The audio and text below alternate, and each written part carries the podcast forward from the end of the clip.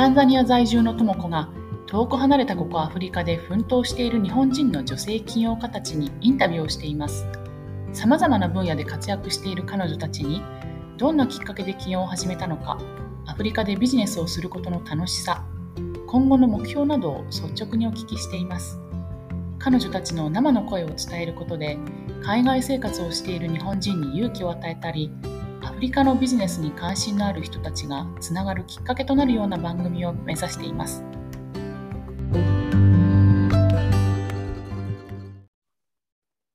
はい。では、今日はエチオピアの幸子さんに来ていただきました。幸子さん、今日はよろしくお願いします。はい。よろしくお願いします。はい。ありがとうございます。貴重な機会いただきまして。こちらこそありがとうございます。はい。幸子さんはエチオピアで、エチオピアで今何をされてるんですか？あ、はい、ありがとうございます。今、エチオピアで、エチオピア人、現地の方のこう起業家支援っていうのを、はい、プロジェクトでしています。はい。えっと、働いてるとこ JICA なんですけれども、JICA がそのいろいろとこう、スタートアップ支援っていうのを結構力を入れているんですけれども、まあ、その中で、こう、現地の起業家、起業家をこう増やしていくっていうんですか、あとはそうですね、えっと、その社会的な社会問題を解決するようなえっと、ビジネスを、えっと、するようなスタートアップっていうところの数を増やしていくっていうところとか、あとは収入向上っていう面で仕事の数を増やしていくっていうところがやっぱりスタートアップの役割としてあると思うので、まあ、そういったところの、えーえ、っとスタをカバーできるようなスタートアップを増やすっていうところの活動をしています。うんなんかあの、まあ、イメージなんですけどやっぱりエチオピア含めアフリカだと、まずその支援っていうところだと、ね、農家の方を支援するとか、あの、水、あの、飲める水をなあ普通に来るように支援するとか、そういう、そうサポートのイメージがあるんですけど、幸子さんがされてるのは、もう、ね、日本でも起業って今こうされる方多いですけど、そういうエチオピア人の人がもう自分のビジネスを立ちあのスタートするっていう、それをサポートするっていう、そういうお仕事ってことですよね。あ、はい、そうですね。やっぱりこう、よく広報とかで見るのが、まあ、井戸とか、そういうようなイメージはあると思うんですけれども、やっぱりその、何の問題にもこう結構収入とか、あの仕事があるないかとか結構大きく関わってきていましてそういったようなこう仕事の機会を作るっていうところですね。はい、あとやっぱりこうビジネス社会問題を解決例えばなんかウーバーとか新しいこうビジネスができることによってあのタクシーのドライバーの人が増え雇用が増えたりですとかもっと便利になったりですとか、まあ、そういったところを促進するっていう感じですね。うん、そうするとそのエチオピア人の方に教えるっていうことは結構エチオピアの中ではこう、まあ、優秀な、ある意味こうエリートな方たちがこう選ばれた人たちがこういて、彼らにこう教えるっていう、そういうイメージですか？一般のエチオピア人というよりは。あはい、えっ、と、そうですね。うん、なんか一般っていうとすごい難しいんですけど、はい、やっぱりそういうこう新しいビジネスを社会問題を解決するため新しいビジネスをやりたいっていうマインドの方に、えーと、機会提供するっていうのが多いですね。なので例えばその高校で、まあ、日本も最近ありますけど例えば、えーと、起業家育成的なそのエンタープレナーシップ教育みたいなところですとかあとはそういう方たちが、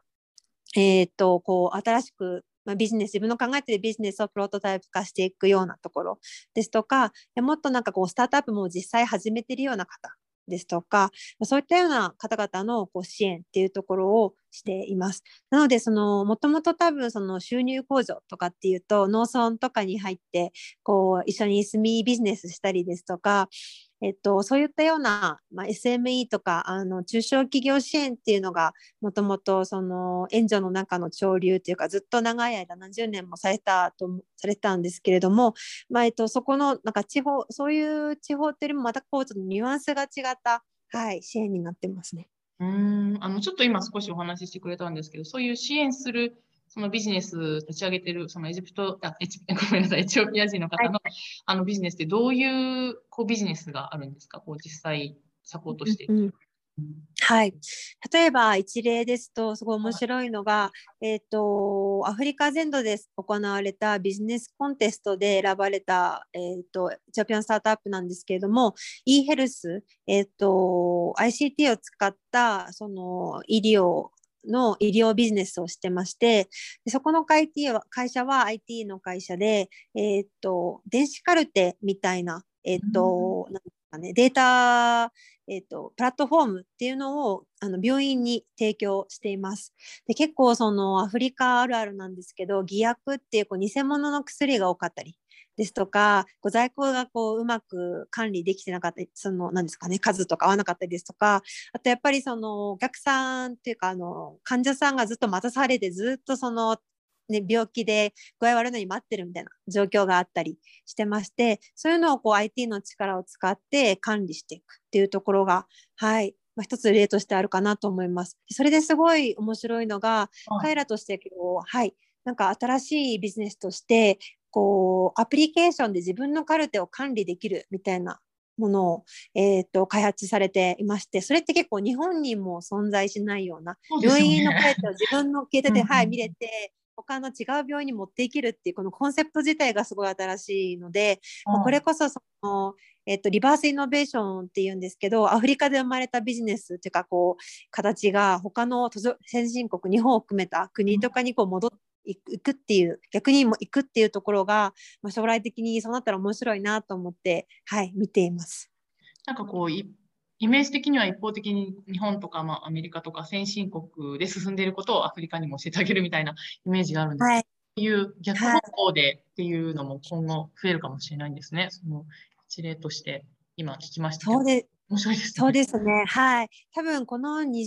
過去20年とか30年とかはずっとそのやっぱり、あの先進国と途上国の差は結構大きかったのでやっぱりこう農業のやり方を教えるですとかそういうことが結構井戸作ったりですとかって多かったんですけれどもやっぱり最近こう途上国ってもどこの国の途上国かわからないようななんかこう なんかこういろんな国が増えていってる中でやっぱりその何ですかね、うん、こうそのアフリカで生まれたビジネスがその将来的に先進国に行くこの人材が他の国に先進国に行くっていう流れはすごい増えてくると思います。うんあのその今サポートされてるってことで、その日本、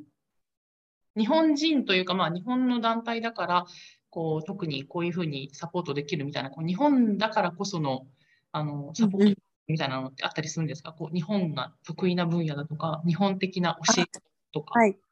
うんうんうんうん、一つはやっぱりその結構テクノロジーっていうところかなというふうに思います。うん、なんかやっぱりその日本のそのスタートアップの業界っていうのは例えばシリコンバレーとかあとは、えー、っとイスラエルとか結構大きなスタートアップ市場っていうふうに言われていてもうもう、ね、皆さん知っているようなところだと思うんですけど、そういうところようなこのところって、えー、っともともとその歴史的に見るとその軍事軍事産業というかその軍事的なところをこう盛り上げていくためにかあの政府が投資してこうなんか盛り上がっていったっていうところの背景もあるんですよね。はい、で一方で例えばエチオピアがそれを目指せるかって言えば軍事費をスタートアップに入れるかって言えばそういうふうな流れないので、例えばこう日本っていうのはもともとはそのやっぱり欧米に比べるとその遅れてましたけども今どんどんキャッチアップしてあの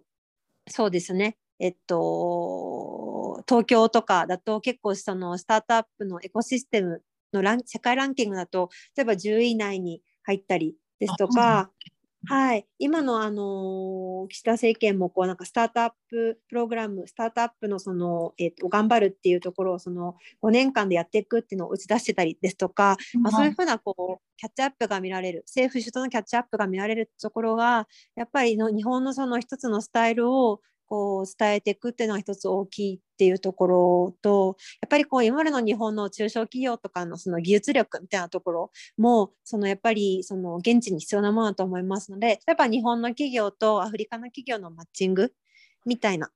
てところもすごいやっぱり日本ができることなのかなというふうに思ってます。やっぱり日本の強みっていうのがあのあるんですね。はい、ねそうですね。はい。したらじゃあちょっとはい。はい、どうぞ。真面目になってますけど、大丈夫ですか？大丈夫です。大丈夫です。面白いですか、ね。え、面白いですよ。真面目、真面目になってます。はい。あの、そしたら、ちょっと幸子さんのことについてお聞きしたいんですけど。そもそもなぜアフリカに来たのか教えてもらっていいですか？あ、はい。あのすごいあの話するとすごい長くなっちゃうので、はい、頑張ってシュッと 短くすると、はい、うん。もともとそのなんか外に行くのが好きでその生まれが田舎だったんですけど、はい、その時すごい東京に憧れがあって。都会に憧れがあって、はい、で東京で働いてで次は世界を見たくなってみたいな感じでもともと外大学の時代からも外海外とか途上国が好きでバックパッカーとかをしてまして、はい、はい、そのバックパッカーしてる時になんかインドとかベトナムとかいろんな国に行ったんですけどなんかやっぱりこう何ですかね生まれた場所ですごいすごいこう人生違うなと思ってですね。でそのなんか生まれたこと場所によるこの格差ってすごいなっていうのをすごい実感していてでその私のそのもともとのその生まれというか家もなんかえっ、ー、とまあどちらかといえば中ぐらいみたいな家だったんですけど、はい、的に。なんか大学がで私立に行った時になんかこうすごいなんかなんだろうな。やっぱり違う環境で生きてきた同年代のことあって、うん、なんかその時にすごい実感しましてこうなんだろう都会で生まれた人と田舎で生まれた自分のそのもともとの環境も違いましたし、まあ、日本にあるその格差みたいな所得格差とか機械格差っていうのを感じている中で途上国に行った時にあなんかもっとすごいやばい環境あったわっていうふうに気づいて そうそうなんですよね。うん。えっと、インドのそのマザー・テレサの死を待つ人の家ってところでボランティアしたんですけれども、はい、はい、なんかそこでそのやっぱりあの障害を持った高齢の女性の方がいっぱいなんか、えっと、いらっしゃる家でボランティアしたんですけど、結構やっぱりすごいなんだろうな、うん、みんな歩けなくて手でこう足引きずりながら動いていてでその状態でトイレとかも行くからなんかからなんか、うん、服とか汚くなったりとかなんなんですかね。すごい衛生的にも悪い人権的にもすごいひどいような場所にいてなんかいろんいろんな本当にかん、うん、環境によるその格差っていうのがあるなって思った中ではい。その、まあ、最終的にやっぱアフリカってすごいなんですかね。一番まだ、えーと、私が学生の時はやっぱりあの発展しないところっていうところにあったのでそれで一つす興味を、はいえっ、ー、と抱いたっていうところですね。あとはやっぱり文化的にすごい楽しそうすごい すごいなんかなんですかね。こう新しい日本とは全く違ったところに行ってみたかったみたいなところがあります。はい、じゃあ格差をもう目の当たりにしていろんな国で、で、アフリカに行き着いたっていう感じなんですかね、じゃあ。そうですね、はい。あとはそれとは別軸に多分旅行が好きだったっていうところがあるんだ、なるほど、なるほど。はい。そして今、エチオピアにいるということで、あのアフリカのでビジネスをすることの大変なことも多いと皆さんから聞くんですけど、楽しいところってありますか？はい。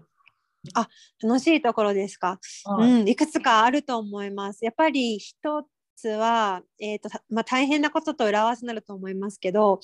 えっ、ー、と、まあ、あんまりこう、ルールが日本よりも決まってないというか っていうところがあるので、結構いろんなことにチャレンジできる環境なのかなっていうふうには思います。そのやっぱり日本だとこう既存景気がいっぱいあってこう障害なんですか何かこう新しいことをしようとすると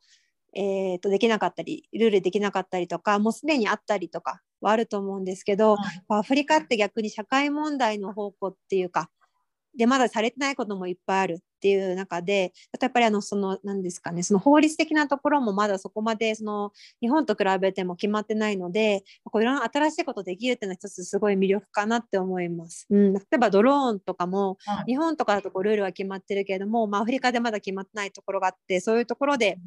何ですかねルワンダにあるジップラインっていう会社さんがあるんですけどそこはこのドローンを使って、えっと、薬とか確か、えっと、血液とか輸血とかを運ぶみたいなビジネスされたりとか、まあ、そういうところも、ね、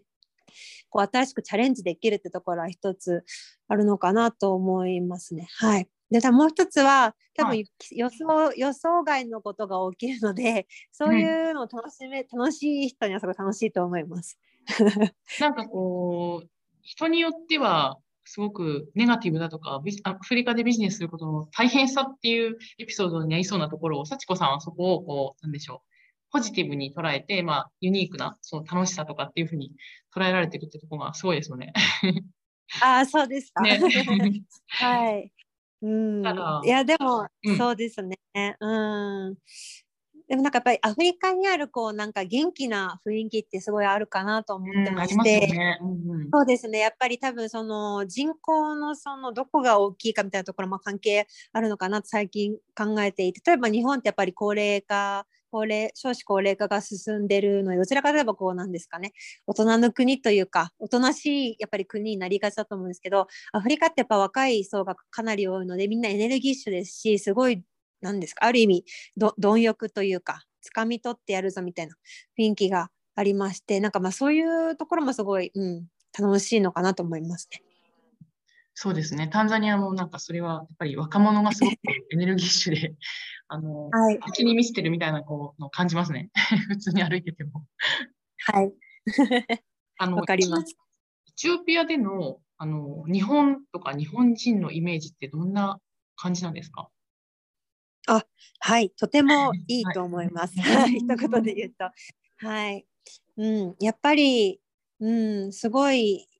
かなりイメージはいいですね。あとやっぱりそのトヨタとか、車が結構日本製が多いので、ああ、トヨタでしょみたいな感じで言われますね。うん。でも結構その、いろんな他のアフリカの国とか、行ってもアジア行っても結構日本って友好的に捉えられてるので、うん、うんうん、そういう、うん、他の国と同じ感じでエチオピアもすごい日本にとしたとっては、うん、対してはいいイメージかなと思います。なんか私、エチオピア人っていうと、あの、アメリカに住んでる時に、タクシーの運転手さんが、大体みんなエチオピア人だったんですね。はい、ああ、そうなんですね。なんか、日本人だっていうと、うん、日本は最高だってみんなすごい褒めちぎってくれるんで、ああ、なんかエチオピアでは日本は、なんかすごいいいイメージなのかなっていう、こう、イメージは、そういう、あの、記憶、思い出はあるんですけど。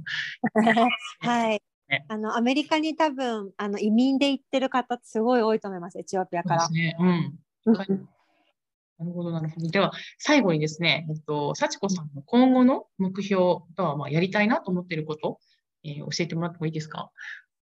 あ、はい、ありがとうございます。そうですね。この、まず、この今やっているそのエチオピアの起業家支援っていうところっていうのを、はい、その、はい、あの、そうですね。えっ、と、一つ成功させたいなっていうふうに思っています。はい、こうなんかいろいろプログラムを、えー、っと実施したりですとか、まあ、あとはあとはそうですねこうエチオピアからそのユニコーンみたいなその企業を生むみたいなところですとかあとやっぱりこう日本の企業の方にこうアフリカに来てもらうようなそういうようなこうなんか、あのー、形が作れたらやっぱり自分としては嬉しいなっていうふうに思っていますね。はい、あはい、なんかもともと ICT の会社で働いてたんですけれども、はい、やっぱり10年前8年前とかは結構やっぱり日本の企業も結構ドバイとかでこう見かけたりとか名前見たりとかしたんですけど、やっぱり最近こう徐々にこの10年ぐらいでだんだんだんだんこう中国とかあの他の国にこう関わっていくようなところが見えてましてなんかもうちょっとでも日本ってやっぱりすごい例えばねあのスマートフォンができる前にもっとすごい携帯作ってたりですとか、まあ、そういったユニークな何ですか技術とかやっぱりあのすごいいい面っていっぱいあると思うので、まあまあ、日本食も含めてだからそういったところをこうなんかねど々にこう広めていけるようなところが、うん、活動ができたらいいなっていうふうに思ってます。はい、ありがとうございます。なんか私もやっぱり、あの、来る前に聞いてはいたんですけど、アフリカに来ると、中国、まあ、企業とか中国人のやっぱり投資というか、活動がすごい活発だなっていうのは目に見えるので、こうですね、はい、日本がもうちょっとこう、あの、頑張ってアフリカと日本がもう少し距離が近くなるような、あの、ふうになるといいですよね。そうですね。はい。あと多分個人的な目標としてはやっぱりもっといろんな国に行きたいですね。そうですね。はい、アフリカに行ったら、はい、タンザニアもいいとこですし、はい。はい、他のアフリカの国にももっと行って。そうですね。うん。いろいろナミビアとかね、見てみたいですね。エチオピアの、えー、幸子さんでした。ありがとうございました。ありがとうございました。